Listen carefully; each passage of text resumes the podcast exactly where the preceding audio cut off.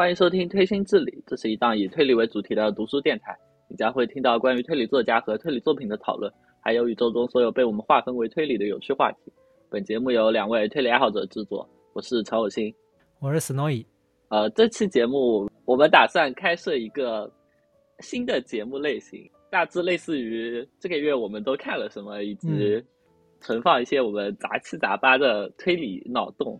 因为其实。我们现在做了大概十来期节目，其实我们目前的节目有两种类型。第一种类型是一个专题节目，它就会是一个主题下面的几本书，对，然后他们都和某个主题相关联，像之前做的武侠推理，嗯，还有还有更久之前的，比如说嗯作家专题之类的，这种就一期节目会介绍呃四五本书，然后它的时长大概会在一个小时左右。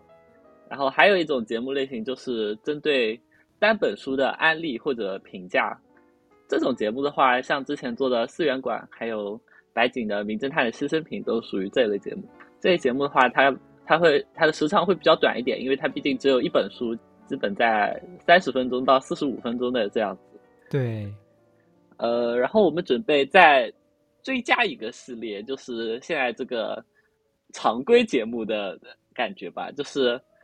主要就是想聊一聊最近看的一些，呃，推理小说，或者说是推理相关的影视剧之类的。对。还有对，对那种看完之后想说几句，但是又不得，又不值得单独出一期节目的那种书的一些评论。还有一些，比如说，呃，最近推理业界的出版资讯啊，还有我们在群里聊天时候自己想起来的一些脑洞啊之类，就是。比较杂七杂八、比较零散琐碎的东西的合集吧，差不多这个常规节目的定位就是这个样子。这个主题我们想做这个节目，应该就是没有那种主题，就以闲聊和唠嗑为主。对，因为有的书其实看完没有什么想做单独节目的意愿吧。对，但又是想提一下，所以我们应该就会把这种类型的东西就放在这个常规节目里面瞎聊一下，应该就是这样。对。乐观估计啊，只是乐观估计的话，就常规节目可能一个月出一期，就因为我们一个月多多少少都会看一些书。对，我们现在我们现在的更新频率，我们现在更新频率是两周一期嘛，然后再再加上一期常规节目，就相当于我们一个月四周里面跟跟三期节目这样子，就是很乐观的估计。因为乐观想一下，常规节目可能不需要像那个。专题节目量，对一个系统性的准备吧。主要专题节目就做起来比较累啊。专题节目书看的比较多，然后文稿，哎，我大我大概看过啊。专题节目我要我大概会写五千字左右的稿，然后单本书的单本书的案例我大概写两千左右。哦哦，专题节也没有五千字这么夸张，大概四四千左右。然后单本书的我大概写两千五。好吧，我老实承认。我都不写稿，你都不写稿，写稿都是我来写的，好吧？我就我就胡吹一气。哎，主要是专题，专题比较难想，就是很有有很多人想让我们做一些，比如说，呃，比如说荆棘的，因为我老荆棘下咽粉了，但是就想一个切入点很难，就是如何想的，如何做的。不落入俗套，就或者说做的和别人不一样，显示出自己真实荆棘粉的身份，这件事情很很困难，苦恼很久，好吧？对对对，所以就不敢做，或者说是不知道怎么做的精彩，然后就一直搁置在那里。对，差不多是这样子的想法。你看，我们憋了好久的大说家专题，对，然后武侠推理做着做着发现。根本驾驭不了，只能被迫分成好多期。对对对。然后我最近关注了豆瓣的人应该知道，最近狂看狂看古龙，连看五本，好吧？从陆小凤系列就前五本一口气一口气全看完。因为那些其实老实说都是小时候看电视剧，然后中学时候零零散散看了一些小说，没有系统性的都看完。我看你前几天是。标了个古龙，一天看一本，还挺快的，是吧？是陆小凤系列是吧？对啊，古龙确实很快。嗯。然后我现在在看楚留香了。哦。那杜小凤没看完吗？我看你好像只看到第……对，我看了五本啊。啊，我看了完《幽灵山庄》。幽灵山庄是那个吗？是那个，就陆小凤追西门吹雪追到那个山庄上面去，然后困在那里。我是西门吹雪追追陆小凤追到的。哦，追陆小凤。哦，不要乱说。好好，记混了。就后面凤舞九天不是代笔吗？啊，对对对。就结尾结尾是代，然后剑神一笑。感觉不是很有兴趣，我对西门吹雪没有很很很强烈的那种喜欢的感觉。剑神一笑主要它是虽然是结尾，但结尾的把那个西门吹雪的形象反而塑造的不太行。对对对，西门吹雪他前几本不都是那种什么武林高手深深藏不露的那种吗？到了最后最后一本莫名变成了一个很俗套的角色，哎，不知道怎么形容。哦，我看出版。我看出版年纪的话，就是前五本好像古龙一年一年内就写完了啊，对。然后后面两本是这过几年试的嘛？嗯，一个一个是代笔，一个是憋了好久，心境不一样了。嗯。然后我现在在看楚留香，哦，楚留香，楚留香，我可能就看楚楚留香传奇那那三本吧。楚留香新传不想看了。嗯。我我对新传，我印象里新传好像比传奇。逊色不少。我比较推荐那个《欢乐英雄》，这应该我最喜欢的古龙的一本。然后还有什么《白玉老虎》也挺好看的。不，我是为了做武侠武侠武侠推理的专题才重新去看的，好吧？《欢乐英雄》和《白玉老虎》我当然看过啊。我是为了能写出更好的武侠推理的稿子，懂不懂？好吧，好吧。对对对对对，这看过才有。就重新看一遍才有发言权，不然都是以前小时候模糊的那种电视剧印象就不太好，就很难准确。哎，那你除了做节目还看了什么节？还看了什么书？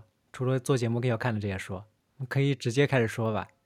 最近比较比较推荐的有三本书，第一本是那个飞鸟部胜则的《堕天使拷问行》，这我看那天群里面好多人在吹。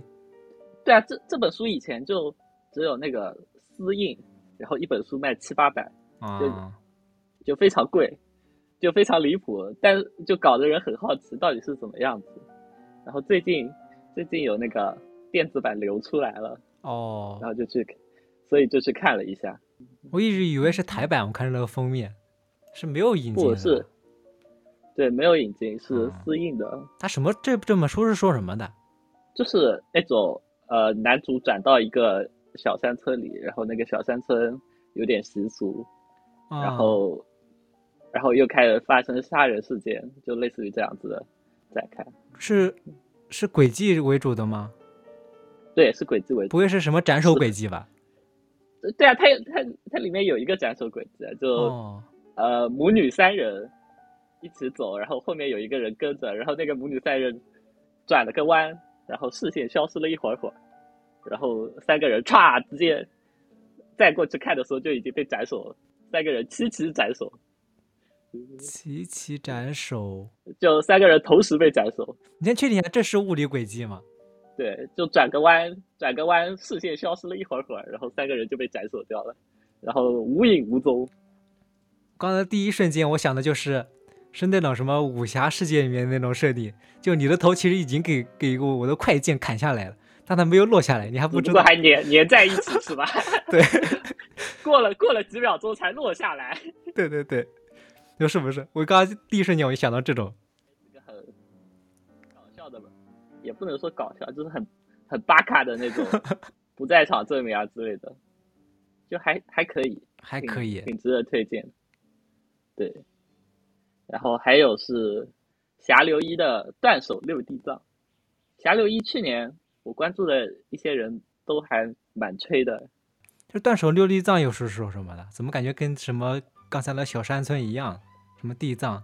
就是哦，就说就是地藏不就是摆在路边，然后供让人供奉的嘛？那种对对对，地藏像嘛。嗯。然后就是开天就说就是六个地藏的头都被砍掉了，然后接下来就是六个短片。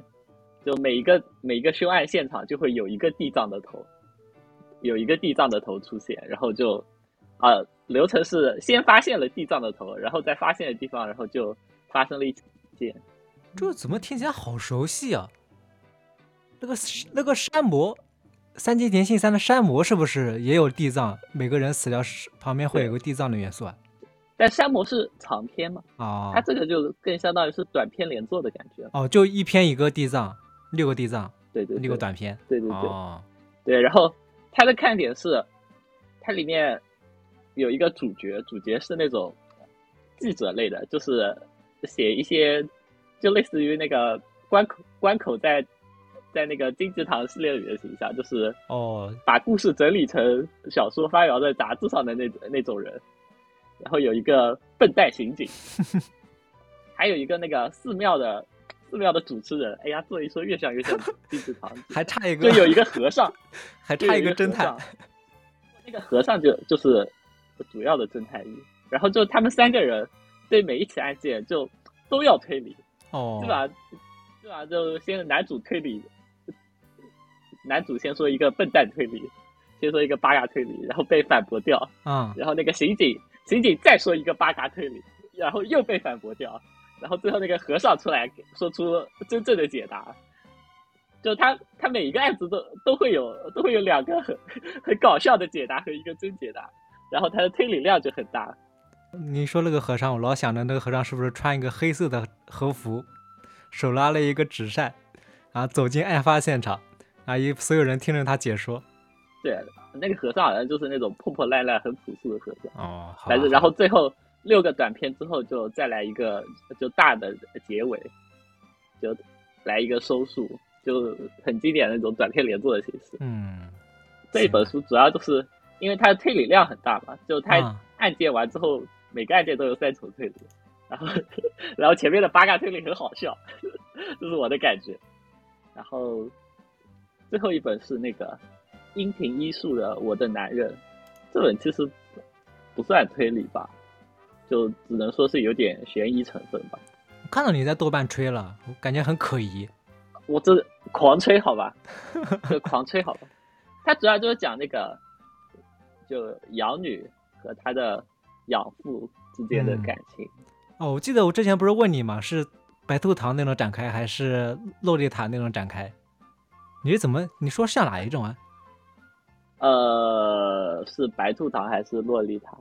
总之不是洛丽塔，我觉得不是洛丽塔。好吧，那还好。但在我心里，我觉得他比洛丽塔写的好。我就直说，而且他是他是道士，你知道吗？就是他，哦，他的他的第一章是是写就是养女结婚了，嗯，就养女找了一个好男人，准备要结婚了，然后他和。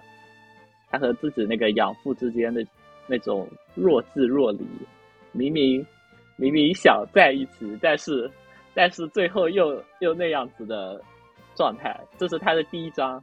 然后他的最后一章，然后他就时间往前往前往前，然后他的最后一章是就是那个养女第一次到养父家，就那个女孩，她好像她她的双亲和兄弟在地震中。都死掉了，然后他就变成孤儿了，然后那个养父收养了他，然后最后一章就写就是当初他们两个人是怎么遇见的，就它是一个倒叙的方式，那个那个很戳我。然后在第一章最后，他们他们就已经分开了，就男主因为女主结婚了，然后那个养父就直接消失了。像这样听你说一下，感觉有点想看了。然后但在在最后一句话，那个养女的内心独白就是。我们两个人一辈子都不要分开，哇！强烈推荐，好吧？我就觉得他比洛丽塔更感动我。白兔糖的话，白兔糖太淡了，我觉得白兔糖太淡了。我的男人就这种扭曲的关系程度更重很重很多，而且就它里面的细节描写真的特别就。我都想不到，怎么会有人想出这样子的情节？你是说他呢？就有一些表达感情的小细节，就写的特别特别好。哦，一些互动是吗？对我印象里啊，我印象里最深的是，呃，有一个有一个配角看到看到那个女主女主嘴巴里就嘴巴里动来动去，好像在吃什么东西，然后他问：“你是在吃糖吗？”然后那个女主把舌头伸出来，发现舌头上有一颗耳，然后她说这是爸爸送我的，但爸爸说你现在年纪太小了，不能戴耳钉，但是我又很喜欢，然后我就一直放在嘴巴里。嗯，懂不懂？根本想不出来，这这这是什么样什么样的经历才写出这种哇，超超级戳我！陈老师的少女心被触动了。对我，我真觉得写的好好，这强烈推荐，好吧？会很那个露骨吗？写的？啊，有还是有一些的，好吧？但我觉得很凄美诶。啊，他有改编电影哦。但电影的男主我不是很不符合我我我看书时候的印象，然后我就没去看。你说这种男人，我第一想到是阿波宽那种。对他，但他不是，他那男演员脸有点肥肥的。对我我想的都是那种高瘦的。对我想的也是那种。小说小说里的描写，他就是很高，然后比较瘦。然后男主的工作是那个以前在老家是那个海海上保卫官。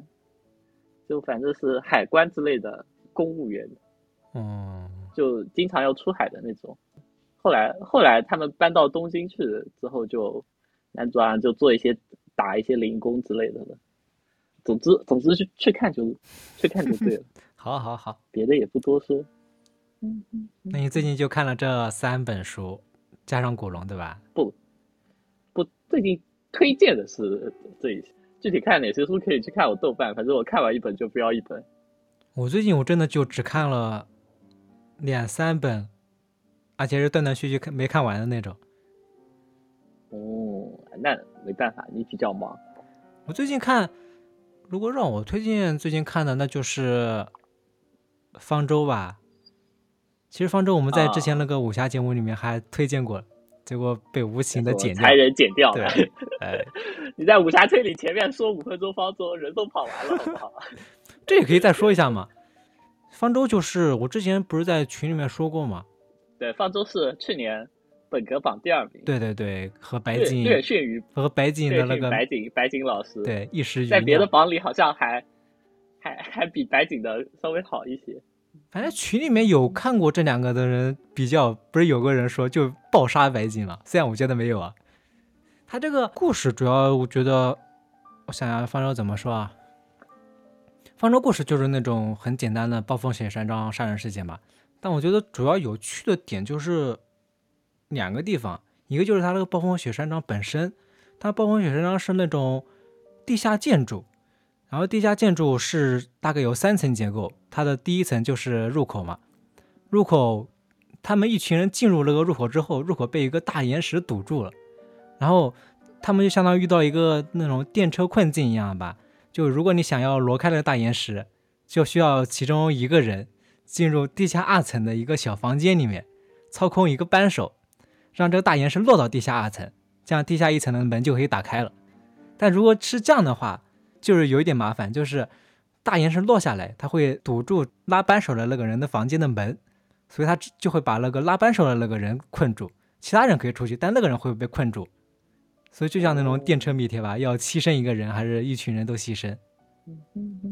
然后他那个塑造紧张感的部分，就是在因为是地下建筑，它会进水，所以水从三层蔓延到二层，蔓延到一层。然后他们就需要在那个水漫到地下一层之前，就决定出谁来拉那个扳手。主要这个紧张感嘛，我觉得他这个暴风雪山庄设计的还是蛮好的，就不会有那种刻意的一定要在暴风雪山庄里面抓凶手那种刻意感。觉得这点还是蛮不错的。哎，这个很像我小时候玩的一个游戏，嗯，就不是有那种啊，就是不停往上爬的游戏，然后。但是你不停往上爬，然后最下面还有水，不停往上来。对对对。然后如果掉下掉进水里就会死。啊，就这种就不是紧张感嘛。但这个地方就有，我觉得就有意思了。他可以这个可以延伸到他他那个杀人动机。就我觉得第二个可以吹的点，他这个这本书主要推理的点就是推理各种动机。就比如说为什么要杀人，杀人为什么要制造这种现场？我觉得它里面最有意思的就是，他不是一群人。一群人要选出一个人去拉扳手嘛，然后他们还没开始决定谁来去拉扳手的时候，就其中一个人就被杀了。然后他们就开始讨论，为什么要这个人会被杀？为什么在这种封闭的场景下还会有人杀人？因为如果给他们找到这个杀人凶手了，这个杀人凶手肯定会被他们逼迫着去拉了扳手，所以他们就会理解不了为什么要杀人。这个动机设计，我觉得就挺有意思的，在这本书里面。哦，对，所以我觉得这点还挺有意思的。为什么要杀人？因为你如果你一定一旦被抓到，就会被派去拉了个扳手。我的我的推理警报器已经响了，吹什么不好吹动机。但我觉得他这动机跟他的这个暴风雪山庄结构结合的还挺好的，而且最后的部分我觉得非常有冲击力吧。我看我当时看完，我觉得挺厉害的。虽然我现在已经退烧了，我就现在觉得，我觉得还是白景比较厉害。如果里面有一个宝可梦大师，一切就不是问题。他先用他先用怪力术把石头推走，然后噎上来了就用潜就用潜水术，很轻松，好吧？少玩点宝可梦吧。对对对对对。哎，这个我过段时间去看。我最近对你对你推荐的书保持警惕心理，好吧？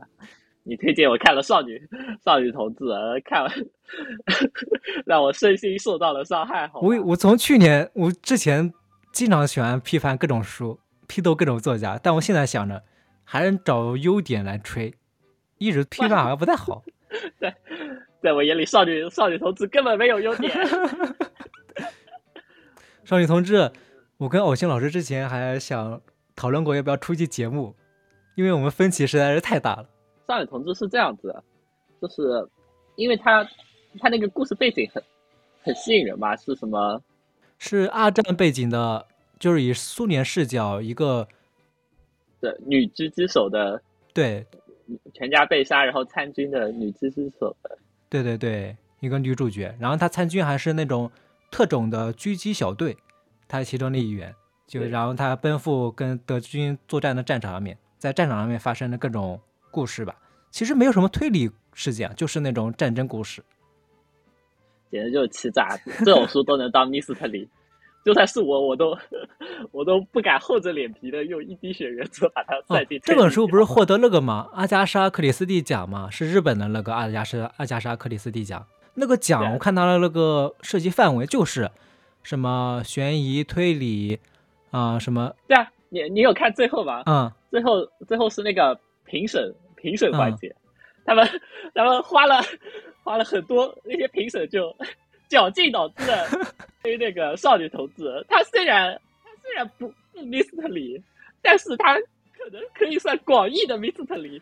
哎呀，我看他的那个，我看他的奖项的划划分范围就很广，根本就没有什么征集，根本就不是征集推理小说，好吧？我看他那个完全符合那个要求。真的假的？对啊，我看我看评审都在。都在拼命的圆，他到底算不算那个 v i s t 里？已经，我感觉已经不要脸了，已经已经是那种程度了，好吧？他的评审里面还有一个是，是法院吗？对啊，评审里面很多，对啊，是法院。嗯，对，就因为其实你看本格推理扩张成了 mystery mystery 里其实有很多都已经不算推理小说了，严格一点来说，比如说泰兹卡特里波卡啊、黑牢城这种。懂吗？黑牢城，黑牢城都算沾沾一点的了，比如说泰斯卡克里波卡之类的。我看他那个，就这种都已经算密斯特里，然后他还是 广义的密斯特里。我看他那个阿加莎克里斯蒂奖评选，他那个是标准，就是以现代人、现代的年轻人继承推理小说女王的传统，挖掘并培养新生代创作者为目的。那不继承推理小推理小推理小说女王的传统？这不一点关系都没有。其实里面最后还是有一点的那个轨迹的，可以可以勉强圆一下。哇，这么一点都要圆吗？这也太辛苦了。我当时看完这本书，我不是吹的吗？对，更更早之前群有一个群友看完了，群友就说少女同志就根本不值得一看，很浪费时间。然后你你跟我吹，然后我想，既然这样，不如亲自去见证一下吧。然后我大概是晚上晚上十一点开始看的，嗯，然后。我不是一边看就一边跟你截图吐槽。我看了开头，我就我就知道我肯定不会喜欢这本书。但是我一想你你还在吹，对你先跟我说他有百合了嘛，然后我就我就想看个百合，因为我知道它的剧情我肯定不会喜欢了，就那股那股味已经已经熏到我了，我就知道我肯定不会喜欢了。我就为了百合去看一看，看到最后，百合也是一无是处。你让你先让我来吹一吹好吧？要不然跟你这样说，这本书毫无毫无通气之处。先吹，你先吹。确实是有问题，但是我觉得里面还是有那种可取的点吧。那我，那我觉得啊，你觉得瑕不掩瑜是吧？对，至少是有有可有可看点的，我可以这样说吧。主要它首先角度很好，它是那种以战争中的女性士兵，关于女性士兵的自我意识觉醒的这种角度，我觉得它这个角度特别好。然后它是主角是一个苏联女性狙击兵嘛。然后他这个身份就挺有意思的，他可以，他这个狙击兵的身份就是徘徊于战场内外，不是在战场的中心，但是远距离观察战场的那种角度。这本书里面写了很多那种战斗的细节啊，还有什么战前战后那些女兵的生活细节，我觉得这在这些细节上面写的还挺有意思的，因为之前一些战争小说其实不会涉及到这种视角的，对吧？对，就是女性狙击兵，这点我就觉得他。这本书在这个地方的完成度就非常高，虽然是一个通俗小说，但它写这种历史考究的地方啊，还是挺完整的。然后还有一点就是，这本书不是一个女性狙击兵为主角嘛？它这一个主要的主题就是战争中关于女性的故事。我觉得这一点在那个它融合在故事里面还挺有意思。虽然这本书是那个很通俗的小说写法吧？对啊，对，它的很。它很多情节一看就是为了戏剧性，对对对，但它我我是除掉这个戏剧性之外，他写的那些女性视角的战争故事，其实写的力度也完全没有减弱，而且我觉得是之所以要写那些戏剧戏剧性的桥段，就是为了能在其中穿插这些他想要表达的主题吧。完全写这些主题的话，其实没有什么乐趣，所以我觉得他写了也没办法吧。哦，之前。不是有一段热潮嘛？就是写那个战争中没有女性的脸那个作家嘛，他不是获诺奖嘛？啊，他这本书其实他的主题就和那位作家的观点非常相似吧？觉得他在通俗小说这种类推理小说里面融入这种点，我觉得还挺厉害的。所以我觉得这两点至少可以吹的吧？一个是战争细节，一个是他这个书的主题。这两点我觉得他写的是没有问题的，可以这么说吧？但。但其实这两点都是可以反驳的。你说，你说，就是，呃，让我想，就她是一个女狙击手嘛，嗯，然后她，就她参加到各种战役里，嗯，这些都是有历史考据的。就她每一章就是相当于是每一次出击行动这样子的感觉，就每一次战役行动。对，就是历史上那些有名的战争场景吧。对，前几章很明显就是那个作者就是有史可依，然后再。再把人物放进去，所以你说那个战争描写什么的，我都可以同意。对，在最后一章，最后一章那些情节明显是作者自己为了故事编出来的。可以这样说吧，确实有点。对，就是就是因为最后了总要结尾的嘛。嗯。最后结尾那个那个战争是有的，但是具体到女主在做的那些事情，就全是作者编出来的，然后他的水平一下子就暴露了，就和前面根本不能比。这个确实啦，对啊，虽然虽然他是一个新人作家了，嗯，就我可以推荐他的，应该第三章还是第四章，就是那个是斯大林保卫战吗？对，他是那那个章里面写的就是他们一个狙击小队在那个斯大林格勒里面坚守。对，那一章我我我是可以推荐，或者说我觉得他写的很好的，但我觉得他的结尾就不行，我就觉得我觉得结尾他为了追求戏剧化呀。增加了那些情节和那个战争格格不入，显得好像没有那么严肃了。对啊，他就特别搞笑啊！我这么说，就前期不一直在说什么，你当女狙击手千万不要被德军抓住啊！被德军抓住可惨了，可惨了，怎么怎么样，怎么怎么样，怎么你根本不可能活着活下来。最后他真的被德军抓住了，他根本一点事都没有，然后他轻松反杀。根本没有对他干什么，然后还德军就跟脑子有问题一样了，还被他什么一打多全部反杀掉，是不是了？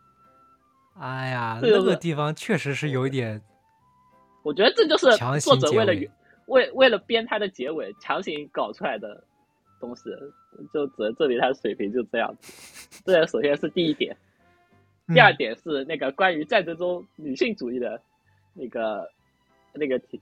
这个话题太危险了。对，其实我们之前想过要不要录单独节目，就是因为这个主题我们不太好讨论。对对，虽然我们私下里激情激情辩论了一个多小时。对 对对，本来本来想整理成专栏的，后来懒狗病犯了，专栏也没有理出来，就在这里说一下。就最后最后女主在结尾的时候做了一件事情，那件事情我觉得是。非常不对的，嗯，或者说作者的处理方法非常不对。他做了那件事之后，呃，他做那件事的动机、理由，我什么的我都可以认，但是我不能承认的是，他做完那件事情之后，就什么什么后果都没有发生，他就顺利的，他就顺利的糊弄过去了。这一点我非常的不能接受。你就是太严肃了，一定要把那个什么战场上的规章制度立于个人之上，是吧？但你前面都写了这么多战场的严肃的东西，你最后给我来个不要不要太严肃，我真不能接受。你你要么就在前面就给我这种感觉，就说我不是写一个严肃的故事，我写的就是一个轻松娱乐化，我就在淡化战争的影响，战争只是一个背景。嗯，我你给我搞个战争百合篇或者战争战争日常，类似于那个呃战。你你给我搞成战地厨师那样的，我就肯定我我差不多就能接受。嗯，战地厨师战地厨师那样的，我甚至都接受不了。但你前面搞得这么严肃，战争打打杀杀，然后战友们一个一个牺牲掉，然后你最后搞这么一出，我实在接受不了。我觉得就做的这个水平不行。确实，因为他之前之前一直塑造的都是都是那种，毕竟是苏联嘛，他们身边一直还有那种秘密警察，就其实氛围是很严肃的。对啊，然后战友不停。随着战争都在牺牲，然后或者是重伤，嗯，然后最后就女主一个人在那轻飘飘，屁事没有，然后 被被俘了也能轻松反杀，搞得跟高达一样，我真受不了。你就是太不要看，你就是太严格了。他可能是我今年唯一一本两星啊，也不可能。我反正我一年打两星的书。五个以内，反正起码他肯定是有一个了。你就观念不一样，那现在人家不一定教育什么阶级斗争、战争、战争背景一定要高于个人的意志或者个人的选择。那他把他他把个人的选择作为一个结尾，那他就是那他就是一个日本战后的思想，然后强行强行贯穿贯贯注到那个女主身上，然后让女主在一个在一个二战背景里，那他就格格不入啊！我之前。我之前看人家讨论了个左或者右，我觉得人家说的挺好的。现在现在社会已经是那种很扁平化的，已经不是那种什么阶级斗争为纲，或者什么战场上的 一一娘对阵为为主。现在这种你想写什么主题，你只要自己想的那个主题写的可以，那我觉得你的书就可以，我就可以推荐。不一定也要什么，一定要所有人写书就要有标准的，一样像有标准一样，你可以自己有有自己的选择嘛。你不一定，你不能从这个方面来拷打他那个这个作者，实际上他是他思想有什么问题？不，那那就是说，在我认为下，他的思想，那么他的思想不符合我的思想，所以我不喜欢。那那这么说就对了。对啊，你不喜欢，那你不能说他不对，是吧？只是选择不一样嘛。行吧，行吧，反正我就是很讨厌，好，非常讨厌。我不是看到看到结尾前，我跟你说，如果。如果怎么怎么样，这本书一将一无是处。然后最后我看完了，它确实一无是处啊！我就是 好了好了好了，打住，可以不能再讨论，再讨论又要进行辩经一个多小时了。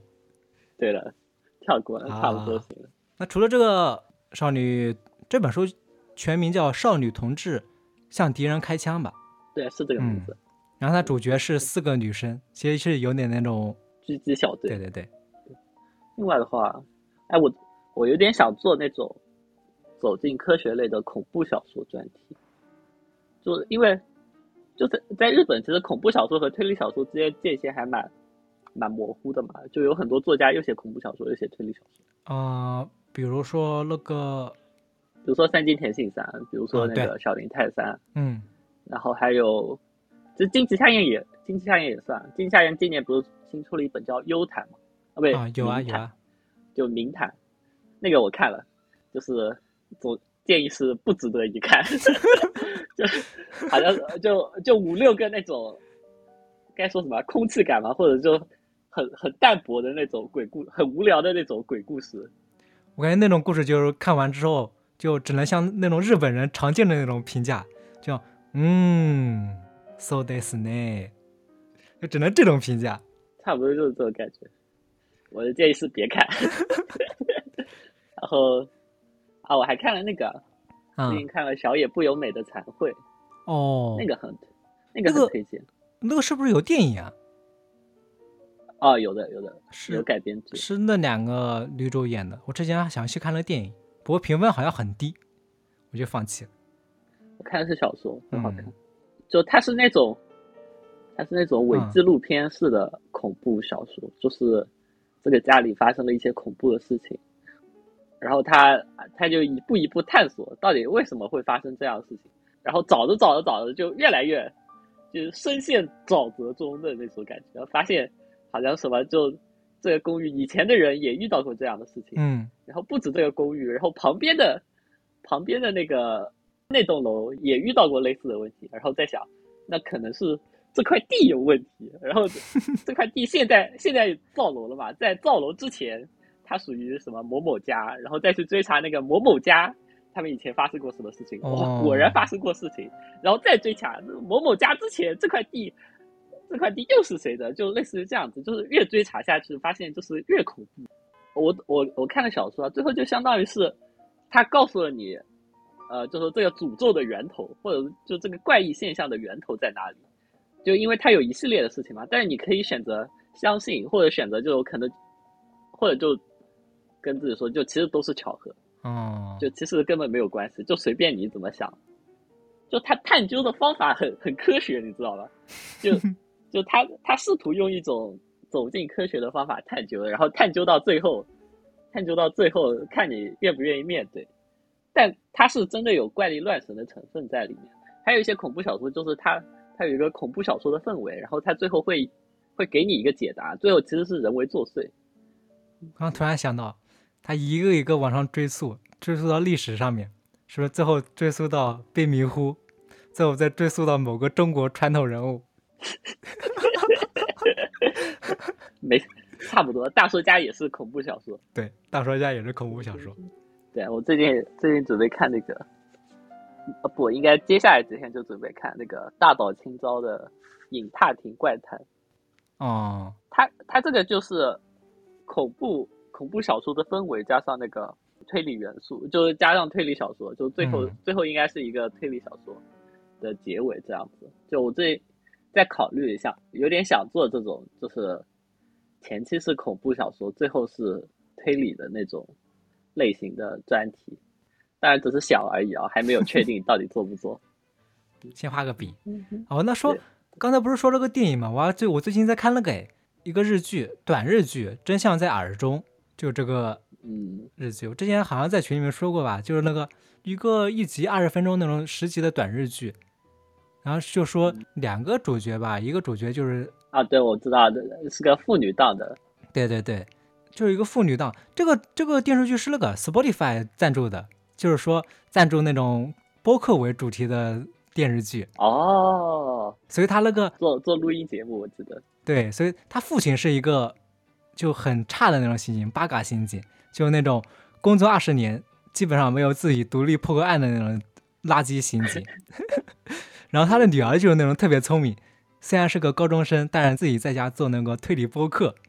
然后他推理播客就可以给大家介绍一下什么，今天我说奎因专题啊，啊，明天我说什么各种轨迹。然后他父亲不是一直破不了案吗？他父亲的一个下属就把他接手了个案子，需要了一个线索，就发给他的女儿，但他女儿不知道这是他的父亲啊。然后他的女儿就根据这个听众的那个发来的线索给他。就像安乐椅侦探吧，在家给他破案，然后发送发送这个节目，然后他父亲听了这个节目，就根据这个他提供的推理来破案，一集一集，就每一集是一个小故事，按照他女儿的推理来破案。我觉得这形式还挺好玩的，而且一集二十分钟，看起来也不长，看起来很轻松。哎，他居然只有二十分钟，对啊，居然都不是四十分钟。而且他那个案件很简单，很简单。这轨迹虽然是那种老梗，但故事还挺完整的。就是他最后，他每次到最后，什么凶手要说出自己的什么心路历程啊，还或者要那种痛哭流涕，然后他那个助手就会立刻把那个凶手拉走，说走了走了，不要再说这些东西了。啊，这一集就结束了。我觉得这个地方看着挺爽的，就不需要听他什么什么乱七八糟说一通。没人没人在意你的，没人在意你的什么思路历程。对我是来看卖萌的。嗯，对啊，所以每集二十分钟看起来特别轻松。女主角很可爱，女主角是那个乃木坂的桐井彩芽嘛，我觉得挺可爱的。不懂乃木坂，我可不，我可不是偶像族，好吧？我看的时候就在想，为什么会有这么可爱的播客做播客的？对不起，没事，我也很可爱，耶！哎，哎，对，然后。接下来插播一条国推讯息，就这个孙国栋老师的《螺旋塔事件》马上就要发售了。对，然后这本书，就他那个螺旋塔这个塔的名字，然后那时候看那个简介说，说是那个就是里面有好多女的从那个塔上面带微笑的坠落，是是是不是这样的？对。他这个简介其实当时在群里面引起了引起了一个好大的一个讨论，大家都在讨论这个。主要他那个简介特别唬人，他就说在某一个什么独自在哪里处理的一个高塔，某一天大家发现一群什么巫女吧从塔上面坠落，然后从塔上面飞下来坠落摔死，但是脸上都面带微笑。这个塔的名字就叫螺旋塔，新本格都写在脸上了。我们就在想，他到底要用什么样的？轨迹来制造这个，对，当时大家在群里面讨论。你先说你的，我应该是最先开始讨论这个吧，因为我觉得这个很容易，很容易让让人想猜他这个轨迹到底是什么，而且他好像把那个这个简介还是我我发到群里的，对，然后接下来才讨论的。对他那个简介其实就基本上把他那个谜面大概描述了一遍吧，呃，对，都说出来了嘛。对对对，然后你先说你的，我那个就比较简单嘛，它不是叫螺旋塔吗？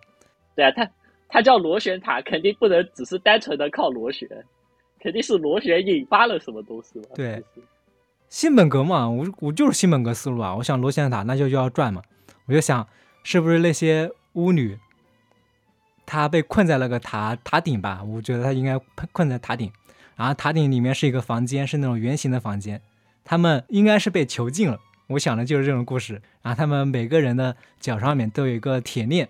缠在中间的一个柱子上面，然后那个柱子就会转，那柱子一转就把它们像悠起来一样嘛，像旋旋转木马一样，一直转一直转，转到最长的时候就会碰到最外圈的一圈墙壁，然后就会他们就会撞到头嘛，特别痛苦。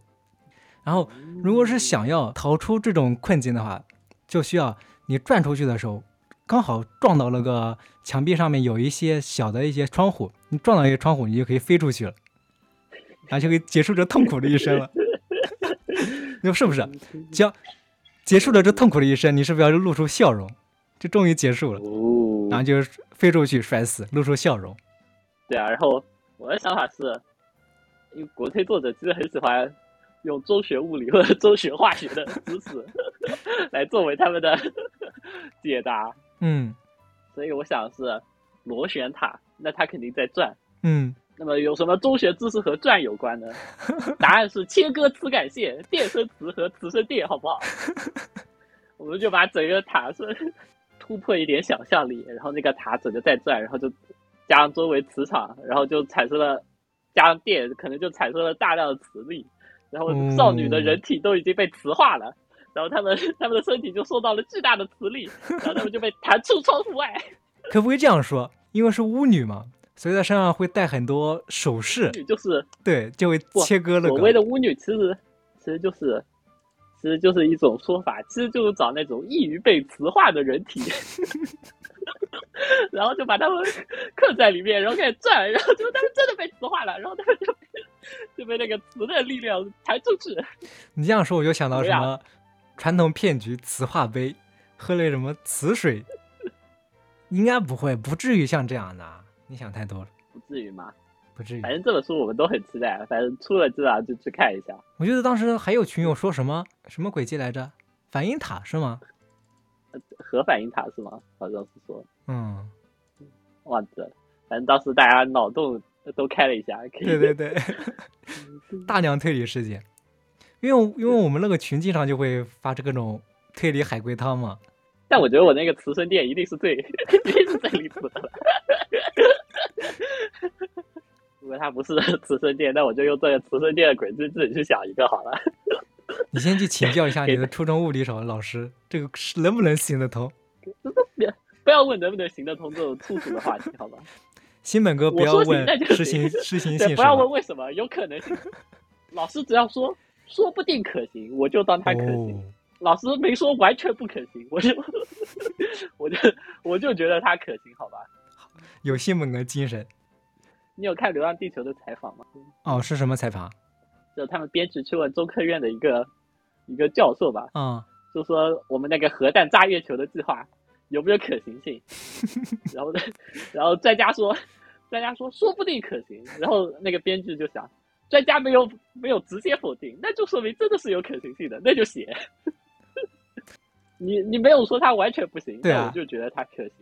新本格就是科学，然后我们那个群不是，因为我们那个群就是经常会讨论各种推理，自己想那种脑洞，就专门出那种特别棒棒的海龟汤给大家的推理，就喜欢推理这种谜题吧。如果大家想看的话，可以去 B 站搜搜搜搜搜，大家搜那个群说海龟汤就能搜到我们平常在群里出的一些海龟汤。群里的大佬对，把我们出的海龟汤做成了视频，可以去看一下。看完保证血压上升。确实。你有没有什么要说的海龟汤？哦，我最近不，我最近没有。我最近想的海龟汤就是那个，就说 斩首了，是用粘膏，然后。斩首动机是吧？然后把他斩首，从从从喉管里把那个粘膏取出来，免得被免得让大家知道凶器是什么。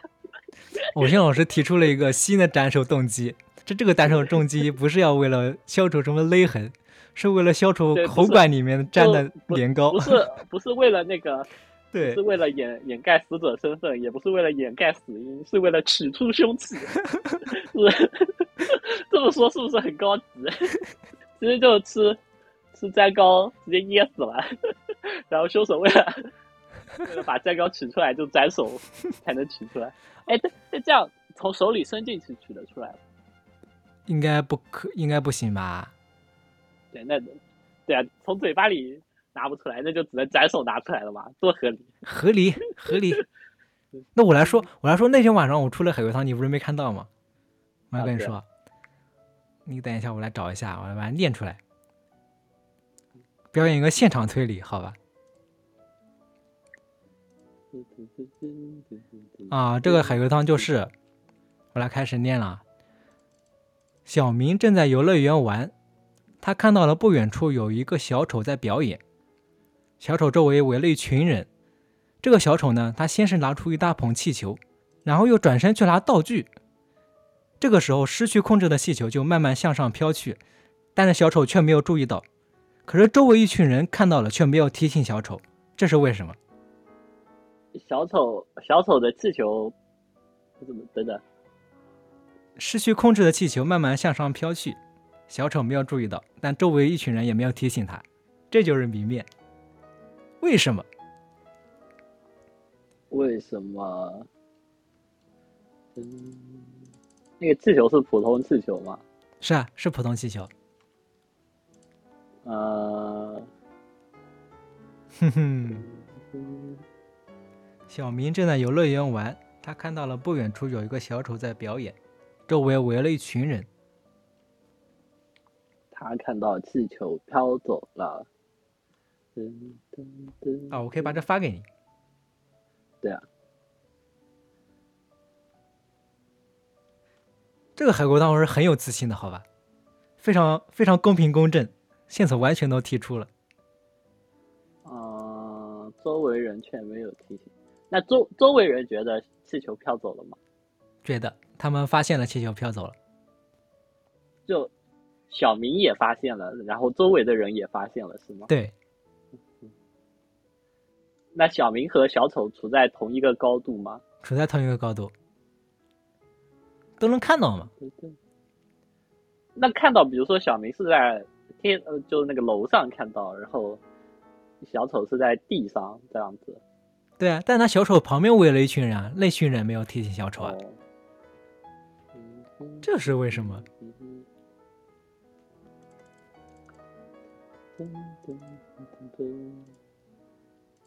首先确保都是正常人是吧？确保，在我们群海龟汤有三大准则：一是在地球，二都是人类，三没有特殊能力。这符合这三大准则，好吧？这一题，一大捧气球，一大捧是很多个气球吗？很多个气球一起飞走，就那种很多小气球嘛，捧在手里面。慢慢向上飘去，慢慢向上飘去。这个慢慢向上飘去是指向天空飘去吗？嗯，向上飘去吗？所以是不是向天空飘去？靠，居然给你发现了！是不是向天空飘去？好，我来念一下解答。居然给你发现了！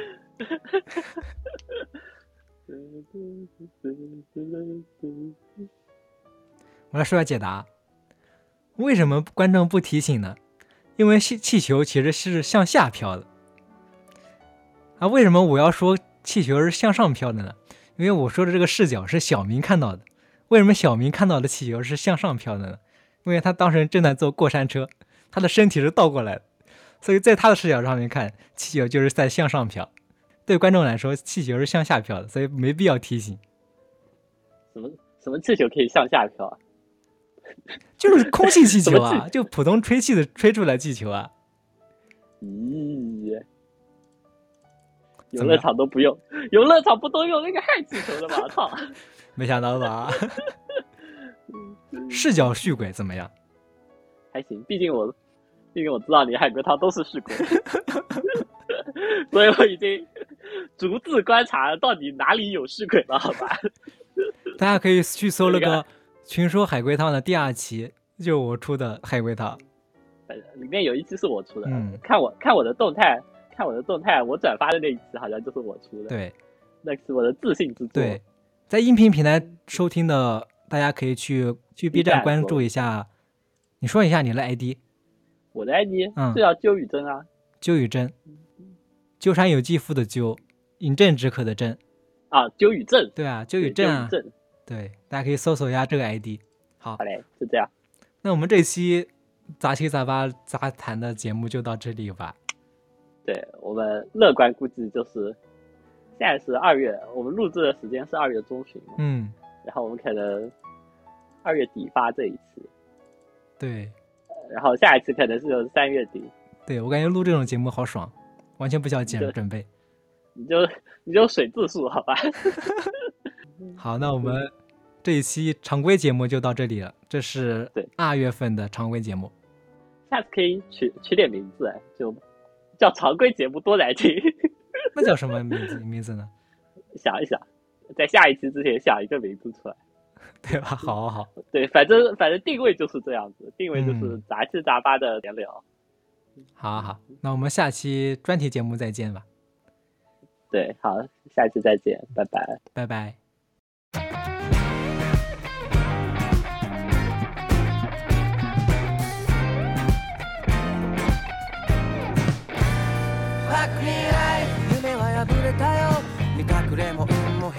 だからなもう君も離れた。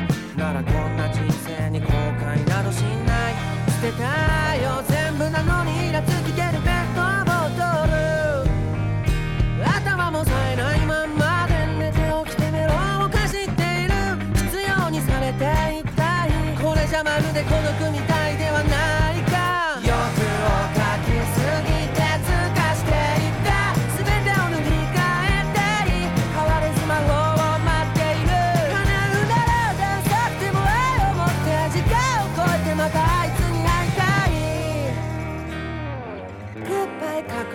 から後